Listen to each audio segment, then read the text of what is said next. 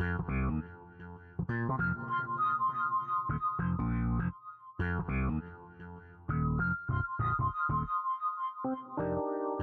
うも、こんばんは。リンガ屋の川崎光義です。横川です。ケンジマルセロです。えチャルラは日本と南米で建築やランドスケープの勉強をしてきた3人がラテンアメリカの生活や文化魅力について雑談するポッドキャストです。はい。はい。というわけで、えー第15回目のチャルラというわけで、今回は、えー前回に引き続きエクアドル建築の歴史ということで、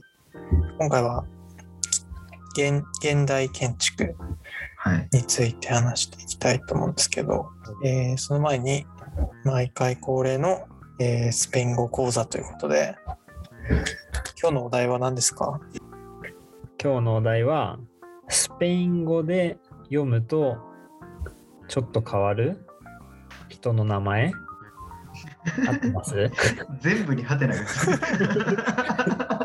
な文節ごとにハテナついてる。スペイン語で読むと読み方が変わる？人の名前。うんえー、ちょっとで、ちょっとよくわかんないので、うん、例を、そうですね。例をじゃあ2言った人、どっちかりやすいですね。言ってもらえると。じゃあ、自分からいきます。うん。はい。まあ割と有名かもしれないですね。サッカー選手でもいるんで、ジェームズです。あー、あ本当だ。これですよ。もう J です、J。ジェームズ、スペイン語といえば、はい。はいはいはいジェームズっていう名前があるじゃないですか。それをスペイン語圏に住む人がジェームズと名付けると、ハメスになります。ー、ロドリゲスね。ロドリゲスです。はいコ。ロンビア代表ね。真っ先にこれ思いつきましたね。うーん。確かに、ジェームズかハメスが一番変わるね。うんじゃあ、ハメス・ブラウンってこと？ジェームズ・ブラウン。ブラウン。そうです。ジェームズとハメス。ハメス・ブロウンか。ハメス・ブロウン。ハメスブローン。えー、確かに、ハメスね。うん。J がね、ハ行になっちゃうからね。そうですね。これはもう大きな変化ですよね。あのーいや、僕も一個用意してきた名前があるんですけども、同じ J ですね。おやっぱり。うん、J がハ行になるということで多分世界一有名な名前だと思うんですけどうん。あのジーザスさん。なるほど。日本語で、まあ、イエス、あまあ、英語でジーザスあ、うん。ですよね。ジーザス・クリストうんうん。を、まあ、スペイン語で読むとヘスースになるっていう。うんうんうんうん。そうですね。そうですね確かに。まヘあスースだヘね。なるほど。僕はですね、用意してきてないんですけど、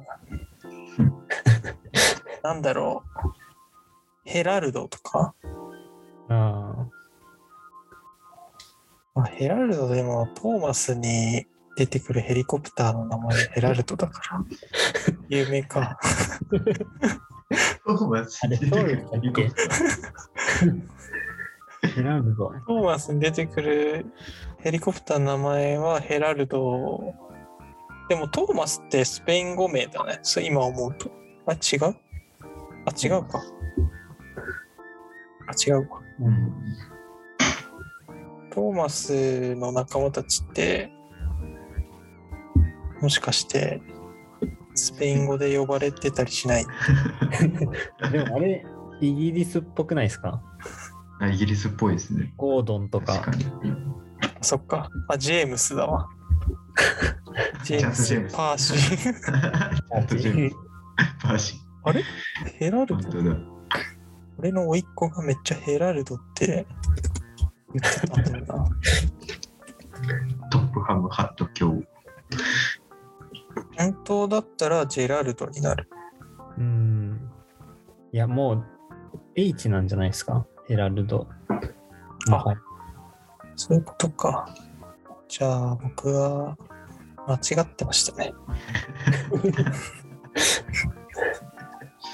トーマスヘリコプター。あ、ハロルドだった。そこから違う全然違うわ。ハロルドでした。トーマスのヘリコプターの名前は。うん。すいません。間違えました。ただトーマスのヘリコプターの名前を言っただけで 時間でしたただ、ハロル、ハロルドも、なんかスペイン語読みっぽいけど、どうなんですかね。ちょっとスペルがわからないですけど。まあまあ、じゃあそんな感じで、うん。まあ、皆さん、スペイン語名はいろんなところに隠れてるんで、あれみたいな。は、はめみたいな。ははいはい、はいめとかね。ああ、メイとか、ね、そういうちょっとそういう名前を見たらね僕たちのことを思い出してもサッカーとかそうですよね出てよく出てくるので、うんぜひ注目してくださいとはい。はいはいじゃあ本題に行きましょう行きましょう本題ですね、えっと、まあ、前回、えっと、モダニズムの建築家たちを紹介しまして、はい、我々だけで画面共有しながら 作品を見ていったわけですけれどもえー今回は、はい、現代建築についてお話ししようと思います。はい。えっとはい、ちょうど最近の建築の話をしていた記事があったので、えっとまあ、それをもとにこうお話ししていくんですけど、うなんていう記事ですか？えっと、なんていうサイトのあなんていう記はい事ですか、えっとプラタフォルマアルキテクトゥーラっていう、うん。はい、サイトの記事で、えっと、1999年から2015年までの現代建築についてうん語っている、まあ、エル・フロレシミエント・デ・ウナ・クリシス・パルテ・ウノっていうやつがあるんですけど、うんはい。あパルテ、フォルマアルキテクトゥーラはあの建築やってる人なら知ってるだろうであろうアーキデイリーのスペイン語版ですよね。まあもともとそっちプラタフォルマの方がさ先？なんですかね。チリ人が始めてるからね。うんっていうそういう建築のはいアーカイブサイトの記事ということで。そうですね、建築が紹介されてたり、まあ、こういう歴史に関する記事が載ってたりうんする場所です。うんはい。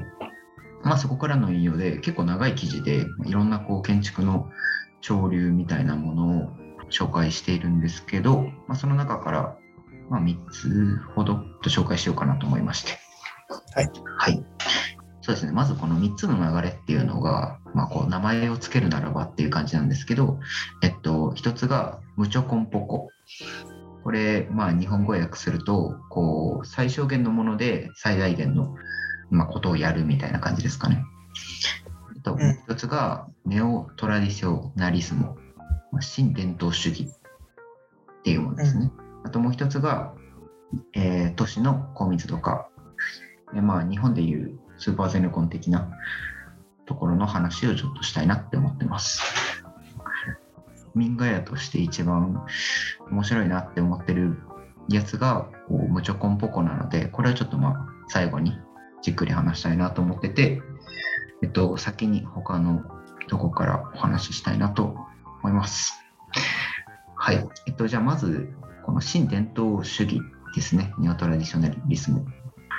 この流れは、まあ、結構やっぱり南米だとコンクリートブロック像とか、なんか RC 像とか、そういうもので作られた建築物がすごいいっぱいあって、で、まあそのアンチテーゼ的な建築だと思うんですけど、えっとまあ、伝統的に使われてた建材とか技術とか、それをまあ現代技術とかを使って、えー新たに作り直すというか、まあ、そういうものを応用した建築ですね。でそこで例に上がってたのが、グアヤキルの大学にあるエコマテリアル研究所。まあ、これ、まあ大学内に竹の建築物が建ってるんですけど、その中でこう竹の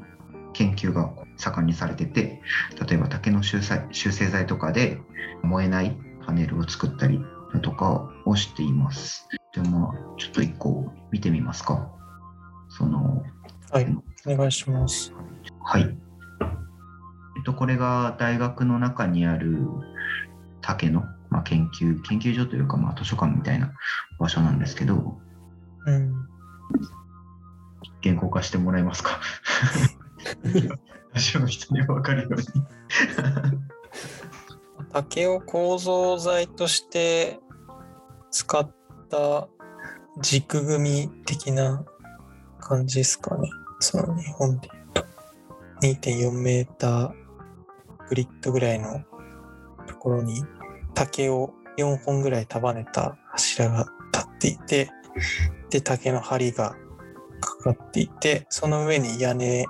加工がこう傘状に広がってるような構造ですかこれは。そうですね。まあ、竹をもう主要に使ってるんですけど、その接合とかが鉄だったり、まあ、そういうジョイントが使われていたり、うんそういうこう、まあ、なまあ、流れですね。竹って結構エクアドルとかコロンビアとかの辺でよく建築材料として昔から使われてたっていう、まあ、伝統を現代のテクノロジーとかに対応させて展開してるみたいなことがこのネオトラディショナリズムってことですか？はい、だと思っております。まあ、例えばあと他に土蔵の建築とかもの大学の授業でちょっとこういろいろ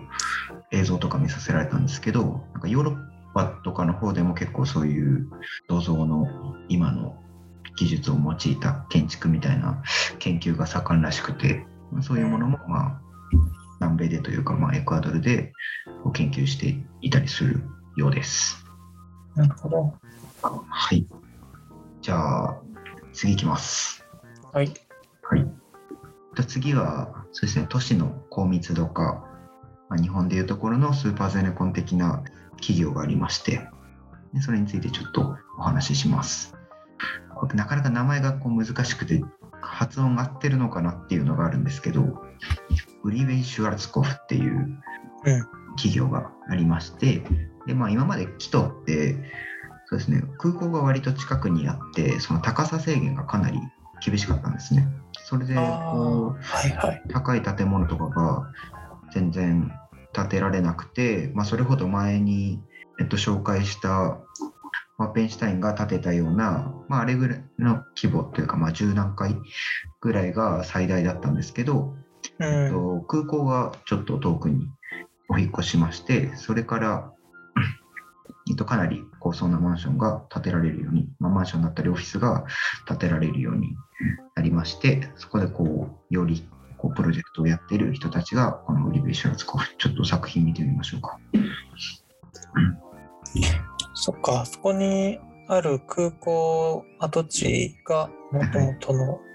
そう今、公園になってる場所なんですけどあそこ、っていうかそうね、公園。ちょっと中心から、ほんのちょっと離れたぐらいにある公園のところですね。元空港。でまあ、今ちょっとウリベイ・シュワルツコフで Google 検索かけてみたんですけど、何回ぐらいになるんですかね、この規模的には。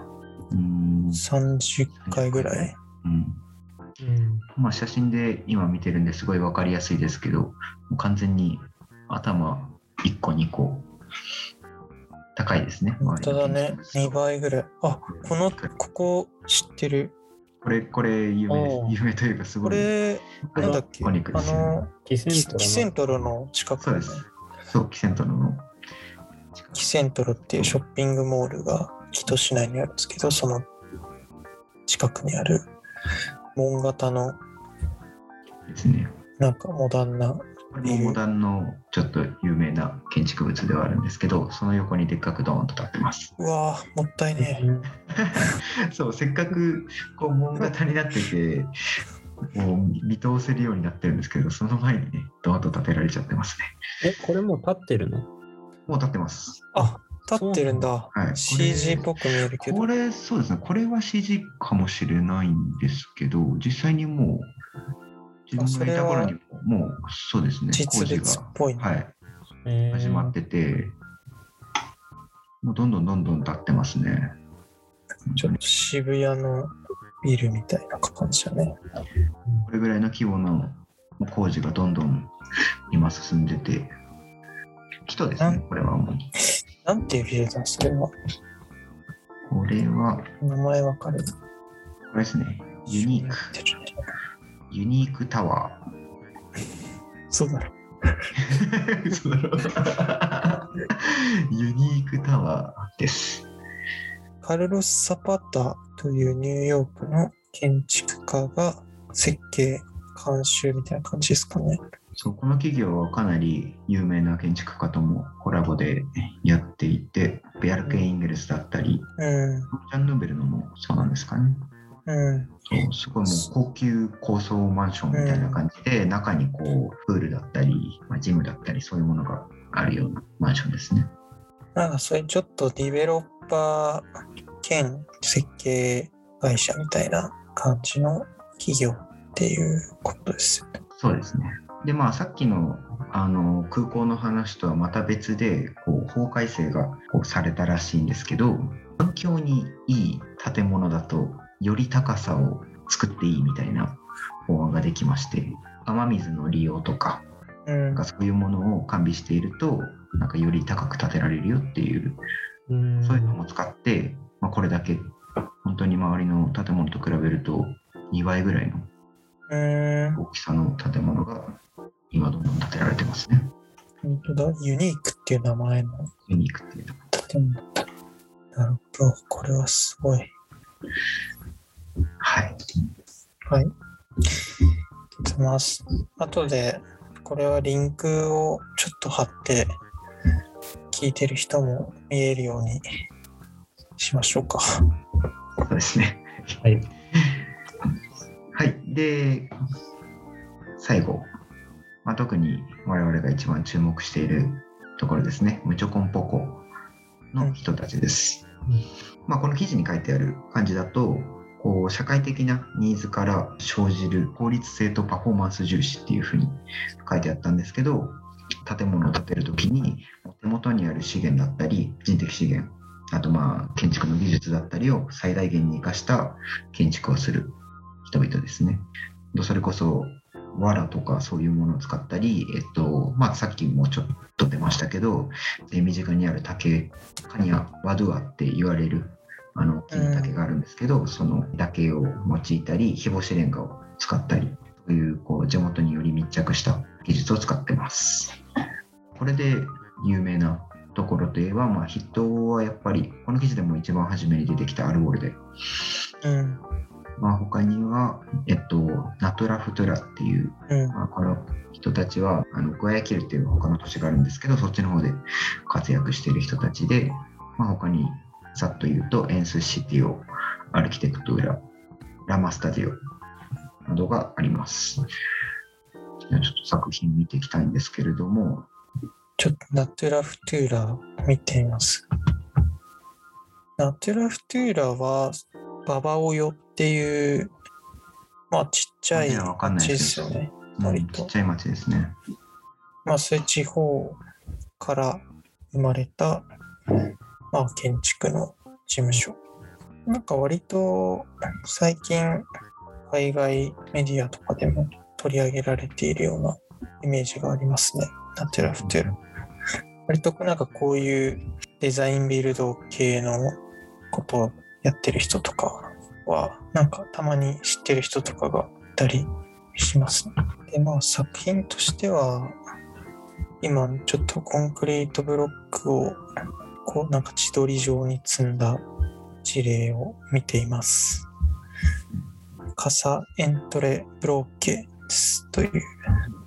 あれだよね、そのさっきの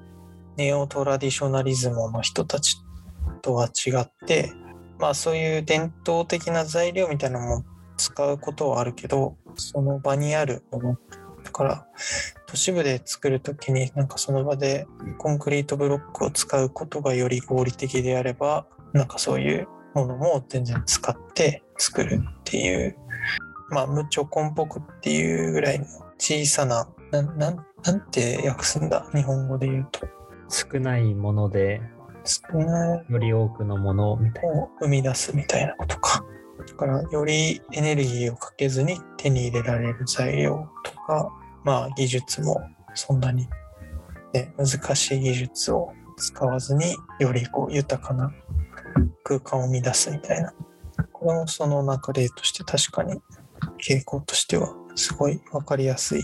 事例ですね。アルボルでも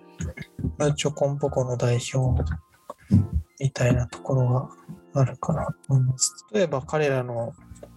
事務所兼インターンの家とかも空き家の改修なんですけれども、あの本当にそのやること自体はなんだろう毎回毎回ちょっとずつ小さなことを積み重ねていくような形でやっているんですが最終的には結構面白い空間ができていてで材料もその都市にあるその他の空き家とか工事現場から出てきた廃材とかをもらってきてまああまりコストもかけずに自分たちの倉庫で保管しておいてで毎週水曜日の民家の日に事務所のアップデートを行っていくっていう。で廃材もねいろんな本当に丸太みたいな木材から木材だけじゃなくて空き瓶を使ってこう窓の開閉の重りにしたりとか。うん。あとなんかこう切りっぱなしのガラスみたいなのをキッチンの天板に使ったりとか、うん。まあ、それを組み合わせて窓にしたりとか。あとなんかテーブルもビール瓶のカゴとかを重ねてその中に瓶なんか砂詰めた瓶みたいな重りにしてテーブルを動かないように支えたりとかなんかこうなんかそういうこちょっと身の回りにあるほん本当に身の回りにある材料を発想の転換というか、工夫を重ねていくことで空間をとか物を作っていくみたいなスタイル。まあ、あとあれかタイヤのゴム屋根とかね壁の防水のための瓦みたいな形で使ったりとか、ねそういう感じのスタイルですよね。アルゴルでは僕たちも実際にそこで働いてたメンバーなので語ろうと思えばいろいろ語れてしまうんですけど、あ、本当にその代表的なうん。今エクアドル建築界を代表してるような人たちかなと。まあ、割とその無チョコンポコの中でも、なんか先駆け的なうん。存在というか、まあ、年齢的にも、まあ、アルボルデのアルボルデって4人の建築家からなるユニットなんですけど、まあ、そもそも最初に始めた2人っていうのが今まだ40歳ぐらい。でうん。残りの2人が、まあ、30, 前30代前半とか、うん。まあ、そのぐらいなんでまあ割と、まあ、日本で言えば若手建築家みたいな感じですね。うんで、やっぱりエクアドルって、まあ、そもそも小さい国なので、で、まあもちろんその建築業界も割と狭いような、まあこれはその僕たちが、まあ僕が滞在した時のなんとなく印象ですけど、まあ割となんかこう、建築家同士の交流みたいなのもかなり盛んに行われていて、なんか毎週のように、てか毎日のようにこのアルボルドの事務所になんかこう若手建築家が来て一緒にお昼ご飯食べていくみたいな、うん。まあ、そういう中でその まあさっきケンジが挙げてくれたラマススタディオなんかは、まあ、そもそももうこのアルボルデの、まあ、大学での教え子というか後輩というか、まあ、それぐらいのあの立場でうんアルボルデに勧められて独立したらみたいな感じで。あのエクアドルは、まあ建築学部5年なんですけど5年出ればねあの建築士の資格を、まあ、国家資格を持てるということで、まあ、それでなんか独立したりしていて、まあ、なんかこうそういう感じでこうそれぞれがこうつながってなんか一つのムーブメントになってるみたいなのがこのムチョコンポコなのかなってうん。思ってますけどね僕は。なんか、ムチョコンポコはさ、はい。映画になってますよね、実は。なってますね。あれスペインポルトガルでしたっけ？あの映画ドキュメンタリー映画作った人は。えっと、いや、スペインのバルセロナのクリワデンコ・ノーバスっていうユニット、夫婦の映像、まあ、建築に割と特化した映像制作ユニットみたいな人たちが、えっと、作った「ムチョコンポコ」っていう映画があって、僕がちょうどインターンしてた時に、その2人が突然やってきて、まあ、突然って俺にとって突然だっただけで まあアルブレテのミンボスたちには知知られてたと思うんですけど最初は全然誰誰なのか分かんなかったんだけどなんか映像を撮り始め撮ったりしてたからうん。まあなんか気づいたら映画ができてたんですけどまあ半年3ヶ月 4, 4ヶ月ぐらいかな結構長い間滞在してそのエクアドルの建築のそのルチョコンポコっていうみたいなアルボルデとかが先駆けて始めたムーブメントに関するドキュメンタリーを撮っていろんな人にインタビューしたりとか。実際にプロジェクトにあの沿岸でやって、まあ、この前僕がなんか南米でやった仕事の話をした時に紹介したあのベナードっていうとこでやってたプロジェクトに実際に2人ともついてきて映像を撮ったりとか施工を手伝ってくれたりとか。いや本当密着みたいな形で映像制作をしてた人たちがいて、でまあその映画が「ムチョコンポコ」っていうタイトルで。うん。英語名だとモービズレス「モアビズレスか」ですかね。わかんないですけど。か、なんだろそうだった気がする「モアビズレス」う。まあ、そうですね。直訳するとメニー・ウィズ・リトルみたいなうん感じですけど。なんか「レス・イズ・モア」をちょっと文字った感じがまあ、あれですよね。このアルボルデがあれ？の作品集、これ普通に Amazon で買えるんですよ。あそうなんだ出してて、を出してて、そのアルボルデの作品集のタイトルが、なんかレス・イズ・オール。うん。うんで、まあ、それは、あの、ミース・ファンデル・ローエ、ね、まあ、有名な、の、まあ、レス・イズ・モアみたいな、まあ、いわゆるそのモダニズムの、なんていうか、ミニマリストの、こう、先駆け的な、うん。まあ、存在の彼が言った、まあ、有名なセリフがレス・イズ・モアで、うんそれをもじって、レス・イズ・オールっていう、うんまあ、タイトルになっているんですよね。まあ、だからこう、ムチョコンポコも、まあ、ある意味同じ意味合いを持っていて、まあ、あとその、まあ、プセっていう人の、まあ、一番、なんていうか、優秀な私立大学のあの建築の先生がやってるコンロケアイっていううんワークショップとかも、まあ、割と同じような文脈で、まあ、アルボルを手伝ったりしてると思うんですけど、まあ、コンロケアイも、えっと、英語を訳すると、with what's there みたいな、まあ、日本語で言ったらあり合わせのものでみたいな感じ、で、まあ、割とこうどれもなんかこう、思想としては、まあ、共通していて、まあ、だから一つのムーブメントっていうくくり方を、くくられ方をされてると思うんですけど、うん。まああれですよね、なんかこう、エクアドルってそもそも、まあラテンアメリカの中でも貧しい国じゃないですか。うん。その、まあ先週、ケンジも言ってくれたけど、その2000年にもともとあったその現地通貨のスクレがこう、インフレして、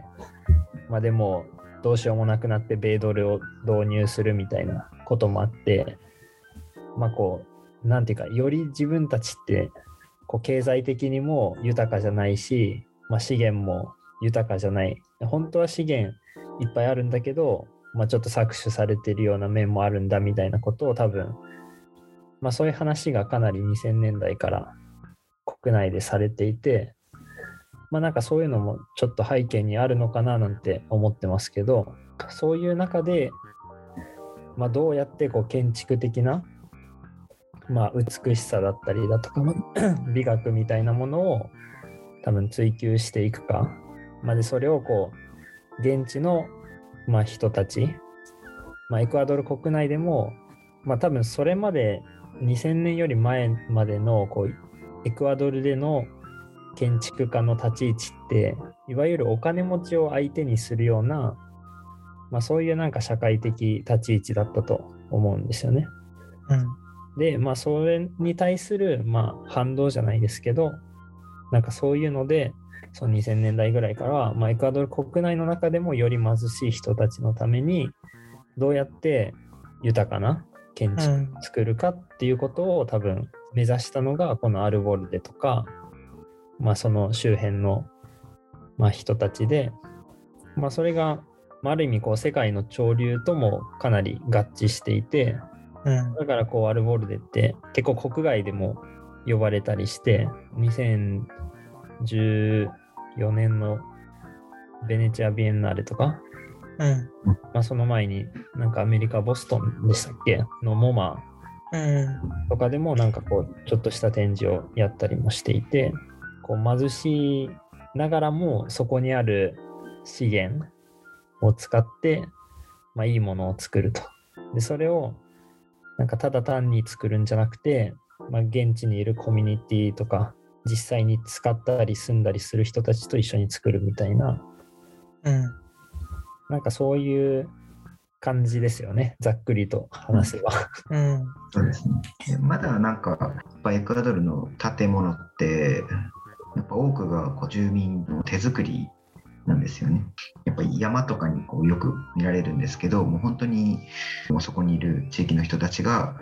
えあるものをあり合わせでこう建物というか小屋みたいなものをこううんどんどん作っていくっていう、まあ、ものがあって、まあ、それは、まあ、建築を学ぶものとしては、まあ、それはあんまりこう良しとされてこなかったというかやっぱりうんそうそういうものがあるからあの危ないしデザイン的にも良くないよねっていうふうにされていたものが今こうもともとあり合わせで小屋とかを作っていた土壌に建築家が入っていってよりこう建築的な提案だったりをしていくっていううん。まあ、建築家の役割がだんだん変わってきているなんか社会を映し出すみたいな。やっぱこういう人たちの講演の中で言われてるのが社会と建築家がのこう関わりみたいなところをすごく重点的に話していてあんまりデザインみたいな話はしないんですよね。だからやっぱり社会について話しているような印象が強いですね。うんうん確かにねまあそうですね。まあ、でもそんな中でもやっぱり アルボルでまあすごいなというかって思うのは、まあ、さっきもう写真も見たけど例えば空き瓶でこうガラスまあ扉の開閉装置を作っちゃうみたいなのとかこうあり合わせのものなんだけどうん。確実になんか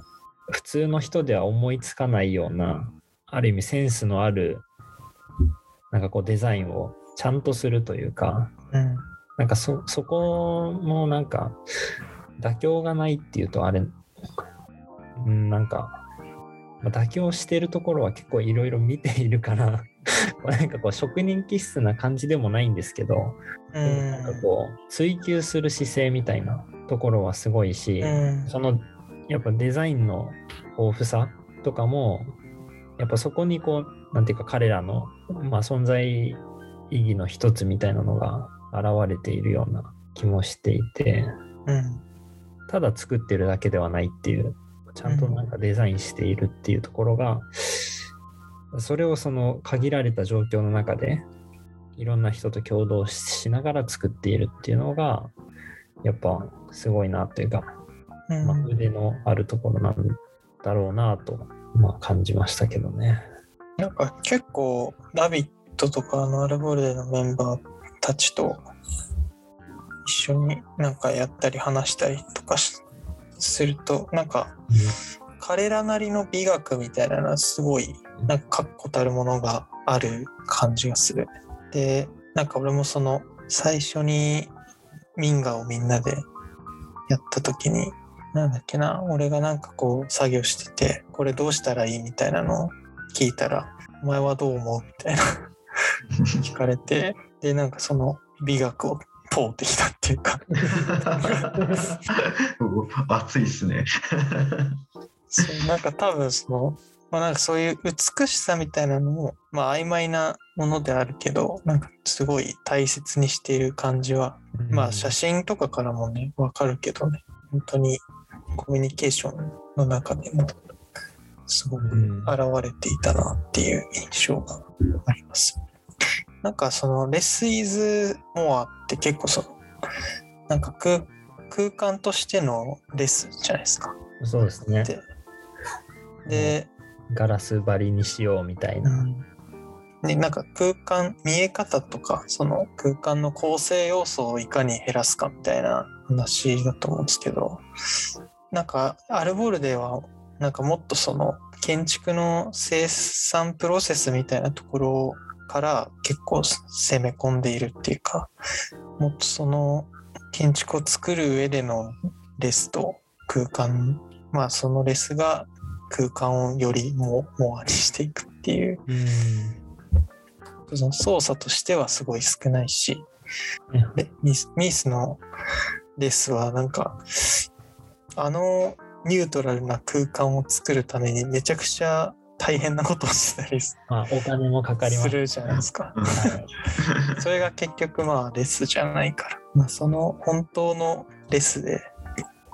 ここでどんだけの豊かさ作れるかっていうとこのうん挑戦をなんか常にし続けてる。そうですよね。だから、レス・イズ・オールって2つの意味があるというか、まあ、1つはその、まあ、レスが、まあ、全てなの。まあ、自分たちはもう何も持ってないんだというか、まあ、そもそもエクアドルって豊かな国じゃないから、まあ、お金もそんなにないし、資源もそんなにないんだみたいな、そういう開き直りで、まあ、レス・イズ・オールって言ってるのが一つと、まあ、だけど、まあ、それが全てであって、レスなんだけど、まあ、すごい豊かな空間だけじゃなくて、まあ、コミュニケーションだったりだとか、まあ、生活の豊かさみたいなものって別にお金が全てじゃないし、こううん物をいっぱい持ってるから豊かなんじゃないんだっていうことを多分レス・イズ・オールって、まあ、言ってるんだろうなみたいな、まあ、ちょっと考えれば。まあ当たり前っちゃ当たり,、まあ、当たり前というかね分かることだと思うんですけど。うん、でもなんか建築を建築と生活を通してそれをなんか常になんか実践してるうん感じはありますよね。なんかその言ってるだけじゃないっていうのはすよねすごいいいところだなと思う。うんなんか結局建なんか建築家の理論とかってさ大体なんか言うだけで自分はなんかすごいブルジョワな生活してるみたいな あるじゃないですか。まあまあありますね。なんかそうじゃなくて割とまあ今はちょっとわかんないけど。うん。当時もなんかメンバーのうちね僕2人4人のボスのうち2人はさ俺らが住んでたインターン部屋のすぐ目の前にある家に住んでたりとか、まあ、その家も自分たちでねこう改装改修改修したとこに住んでるっていう本当になんかこう生活と理論と実践がもう本当にこうぐるぐる回ってるみたいなうん、そうですね。そんなすごい、すごいことではないはずなんだけど、僕たちから見ると、かなりこう新しいことをやっているように見えてしまうというか、うんそれがこう、まあ、例えばそのアルボルデじゃなくてラマストゥディオっていうあの女性2人と男性1人の、うん。まあ、今30代前半ぐらいの建築家ユニットなんかもオオフィス？うん。ちょっと名前わかんないんですけど、とかはなんかこう、廃屋みたいな場所をこう改造してって、それもこう、随時というか、少しずつ手を入れてって、なんかもともと2階建てだったところを、なんか無理やり4階建てにして、でいっぱい部屋を作って、そこにこう、なんていうか、小さいこうデザイナーとか、まあ、そういうデザイン系のまあ、オフィスをこう、まあ、入ってもらって、で、一緒にこうシェアオフィスにして、なんか本とか家具とかをこう、まあ、シェアしてるみたいな、まあ、場所とかもあるんですけど、それって別にこう日本でもやっていることというか最近はもうシェアオフィスとかよくあるじゃないですか。でもなんかそれをこうあえてあのエクアドルの別にこう部屋借りようと思えば借りれるようなまあなんていうかこうそんなこう過密でもないし、うんまあ、まだこう都市にスペースはあるような中でなんかあえてそれを実践するっていう、まあ、ところなんかももう逆になんかこう、まあ、日本みたいないわゆる豊かな国、まあ、豊かと言われ思われがちな国のなんか一歩先を行ってるというかうんなんかそんなそうね感じがするんですよね。なんかなんか最近ぱ日本でいろいろ仕事したりとかもしして思ったこととしてやっぱ向こうの人たちってすごいさ政治とかもなんかあんま常に安定してないからさうん。すごいなんかアナキスト精神があるっていうかさ なんかうん。こう常になんか強い力に対して懐疑的な心を持ってさ、まあ、なんかそういうこう政治がちょっと良くなないことをしたらデモしたり暴動を起こしたりとかってまあ普通にやるじゃないですか。ありますね。なんかそういう精神って結構もうまあ全員ではないと思うけど割とそういう意識ある建築家の人たちとかまあ市民にはなんか浸透していてなんかそういうマインドから生まれてるうん空間だからいいのかなって ちょっと思ううん思うとかってなんかその日本もいろいろそういうなんかこうちょっと新しい仕組みで面白い場所作りましたみたいなうんとかってあるじゃないですか。でなんかこうなんか結局そのなんか裏で狂犬を働いてる人がいたりとか なんか搾取的になんかいいことしてるからみたいな人がいたりとかなんかそうそういうこうなんだろうななんか、あれですよね。日本のシェアオフィスってサービスですよね。そうそうそもう出来上がったサービスをただ享受するだう。うけ。んなんか勝ち得たものみたいなのがうん こう、多分その、僕たち、まあ、エクアドルの、その、さっきも言ったシェアみたいなのって、割とこう、交渉可能性が残っているというか、うん。かつ自分たちでこう空間もそうだし人に対してもなんか働きかけてもうこう常にこう良くしていこう。まあ常にって大げさだけど、まあ、なんか好きあらば良くしてやろうみたいななんかそういうところがありますよね。うん、そうなんかだからまあそれがまあそういう政治みたいなのもまあ社会情勢もそうだしうんなんかそういうアンデスの人々の慣習とか文化みたいなところでまあその相互扶助でうん。生きてたりとか助け合いの精神みたいなのが、まあ、根付いているからっていう理由ももしかしたらあるかもしれないかなと思う。とかなんかそれが結構都市においても、まあ、僕らが見てた世界ってすごい狭いかと思うけど、まあそういうな、まあ、狭い中でもそういうなんかこう本当結構まあ都市部だけどまだそういう精神があって実践が生まれてるっていうのは勇気づけられたうん、面白かったなとそうですね。アウトノミアですね。そこに通じるんですね。父ね自治。父力高いんだよななんかうん。うんなんかあっちのそういう系のプロジェクトをやってた時にまずこう、まあ、設計事務所とかでデザインをこうある程度考えるんですけど同時並行でこう建材何にするみたいなのも考えてで調達どこからしようかみたいなところも考えてあそこのなんかあそこにこう空き家みたいなのあったよねみたいな。でこうどんどんどんどん人に聞いていってどこになんか例えばパレットとかそういうものがあるかっていうのをこう自分らでもこう駆け回ってみてで物が見つかったらじゃあ誰がトラックで運べるどこに置くっていうのを自分らでこう交渉しながら、ね、近くのなんか駐車場みたいなところの人と喋ったらちょっとこの期間だけ置かしてくれるっつってっていうことでこうやったりとか。で、まあ、その時はあのレストランがあるんですけどレストランの目の前にこう物をいっぱい置かせてもらってでコロナでこうしばらく閉まってたんでじゃあちょっとここのスペースだけどうぞみたいな感じでそこに木材をダーッと置いてやったりとかなんかうこういんう細かいこと全てをいろんな人と交渉しながら進めていく。そう、まあ、それはそれでうん。非常に面白かったですけど。なるほど、めんどくさいはめんどくさいですよ。うん、面白いけど、まあコミュ力高いっすよね。うん、いやーちょっと時間大丈夫かな。時間は大丈夫じゃないんじゃないですか。1時間経過しました。ちょっと。そろそろじゃあ終わりますか。あれ？これなんか大丈夫？紹介した？ちゃんと全部あちゃんと一応あるものは紹介して そう最後ねこういう話になるんだろうと思ってたんでちゃんとね無条件ポコを最後に持ってきました。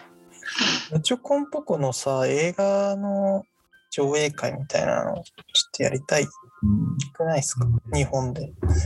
これ見たい、見たいですね。あれって、なんか、どこにでもあるんですか？ネットフリックスとかにあるんですか？いやまさかないだろいや、まさか。いや、まさか。ですこれであったらちょっとわかんないけど 聞いてみてうん。なんかややる？日本語訳みたいなのを。上映会。ああ、確かに。いい検ですね。事検事の仕事。検事の仕事で。映画一本ですか？日本語訳。っていうか、見たいです。自分も。そっか、あれ？あ俺なんか見たんだよな。スペイン語版は見たんだけどうん。ちゃんと全部を理解はしてないかもしれない。一回なんか無料、無料じゃないけど、ネットで公開されてた時はあった。期間限定でありましたね。じゃあ、ね、僕はセビーチェ作りますね、その時。上映会。上映会で。じゃあ僕はプロプロジェクター持っていくんで、あとは川崎さんにお任せします。場所の準備するか？ら。いや、あれ相当でも面白いと思うな。うん。日本語に。そうですね。ちょっと日本語に翻訳するから上映会させてって、あの、二人にうん。飲んでみますか？うん。で、呼んで、うん日本に呼んで、なんかすごいこと、大掛かりだな。エクアドル建築展をやるっていう。あはい建築いい展ですね。いいっすね。それで、それを見た人たちがこのポッドキャストを聞くと。日本一詳しいうんエクアドル建築士を。これをぜひガイドに。っとガイドにはならないか。そうね。じゃあ、じゃあちょっとこんなところで第14回は終わりまして。あ、14回 ?15 回？了解ですね。15回か。ちょっと次回はまた、ちょっとエクアドル建築士振り返り会みたいなそうですね。本編はこれで終わりです。い、やるかもしれない。うん、かもしれない。そうですね。うん、はい。というわけで、はい。今日の放送は